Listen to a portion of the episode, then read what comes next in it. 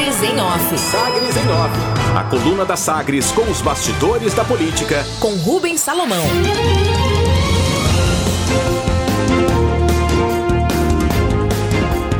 Destaque nos bastidores da política em Goiás e no Brasil a partir de agora.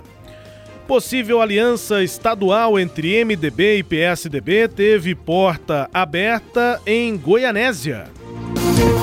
Depois de 20 anos marcados pelo enfrentamento entre PSDB e MDB, desde a vitória de Marconi Perillo em 1998, os dois partidos agora trilham caminho de aproximação.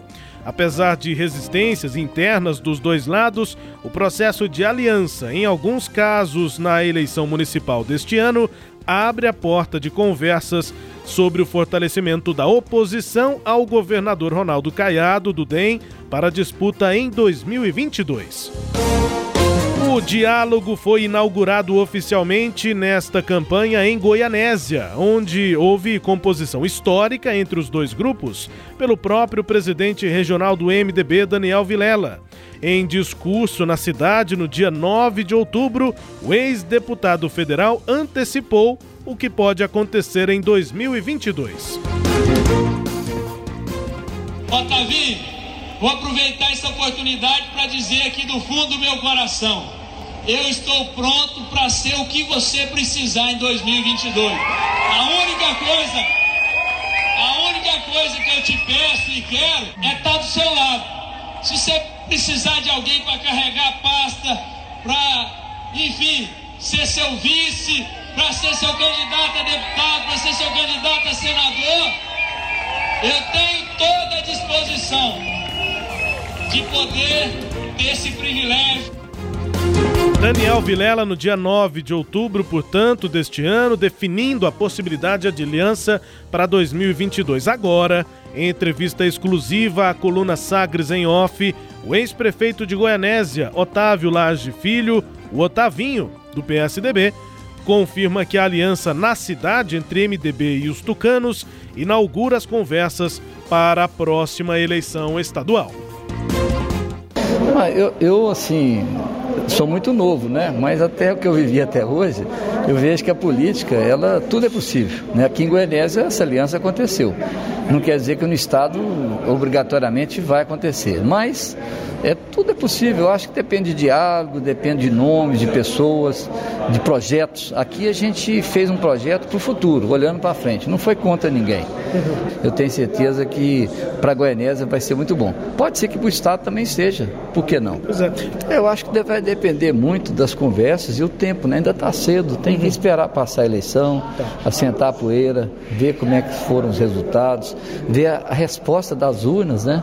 Porque às vezes você tem um sentimento e na urna é diferente que vai acontecer. Aí sim eu acho que tem que sentar e conversar. Muito importante o diálogo. Eu acho que uma porta foi aberta. Sim, aqui o exemplo de Goianésia talvez pode, pode acontecer em vários municípios, no estado, enfim. Eu acho que o diálogo é, é importantíssimo e volto a dizer, depende das pessoas, dos projetos e do resultado dessas eleições. Cautela, portanto, de Otavinho, Otávio, Otávio Lage Filho, ex-prefeito de Goianésia e uma das lideranças estaduais também do PSDB, sobre a possível aliança com o MDB, adversário histórico aqui em Goiás, para 2022. Bate-papo com eleição polarizada, eleitores, principalmente militâncias em Goianésia, acompanharam com atenção um debate sem os candidatos sobre a cidade. O prefeito Renato de Castro, que não conseguiu confirmar candidatura à reeleição no MDB de Daniel Vilela, desafiou e ontem enfrentou o ex-prefeito Otavinho, do PSDB. Sem vencedor. A conversa foi mediada por este colunista que vos fala e Otávio se mostrou mais preparado com informações e documentos para atacar a gestão de Renato.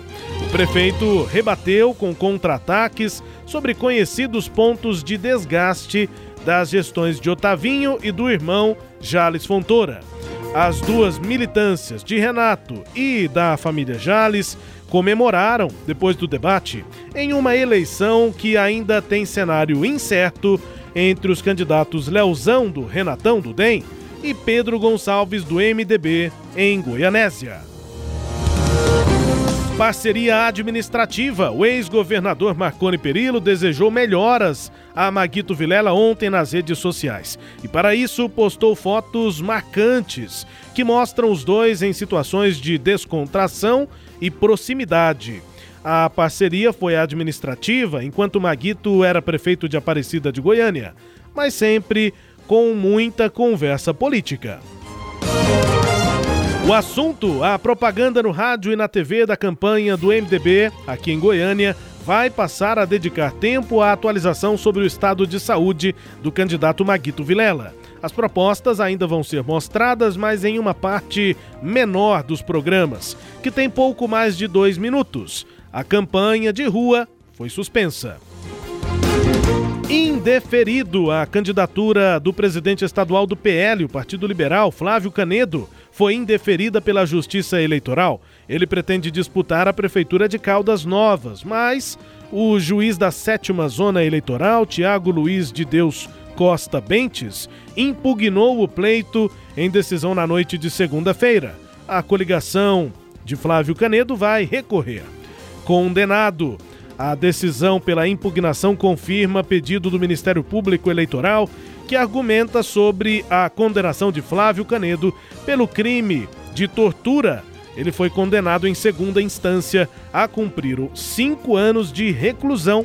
O caso, Flávio foi condenado em 2013 por tortura praticada contra Frederico Daniel de Carvalho o crime ocorreu em 17 de outubro de 2002 no, no Jardim Japonês, em Caldas Novas.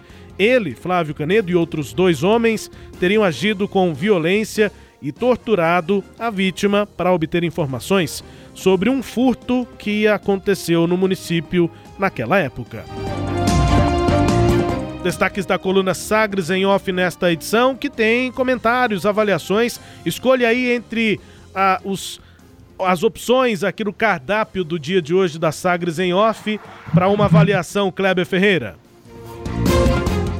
Esta aliança do PSDB e PMDB que começa por, pelo Vale do São Patrício, lá pela cidade de Goianésia, ela é um princípio de renovação de busca para o enfrentamento a Ronaldo Caiado no pleito de 2022 o PSDB perdeu a árvore que dava a sombra para todo mundo. Marconi Perillo dificilmente vai conseguir viabilizar juridicamente a sua candidatura. E o PSDB, sem uma grande liderança, PSDB era Marconi, sem uma grande liderança, está aproximando do MDB para enfrentar, junto com o MDB, o PSDB, o, o governador Ronaldo Caiado e o DEM e as suas articulações políticas. Então, dali foi que surgiu a eleição de Marconi Perillo, quando a família Laje Siqueira se aproximou de Marconi Perillo, de Marconi Perillo não, melhor dizendo, do PSDB. O candidato era Roberto Balestra do PP,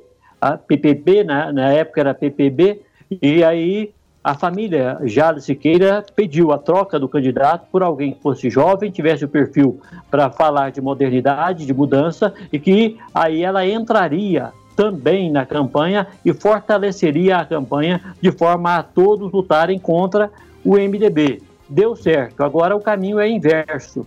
O, o PSDB de Jales Fontoura, o PSDB de Otávio, Otávio Lai Filho, se junta ao MDB para tentar enfrentamento a Ronaldo Caiado. Se isso acontecer do ponto de vista político estratégico, fica muito forte no bastidor. Agora precisa saber é se a população e o eleitor vai aceitar isso.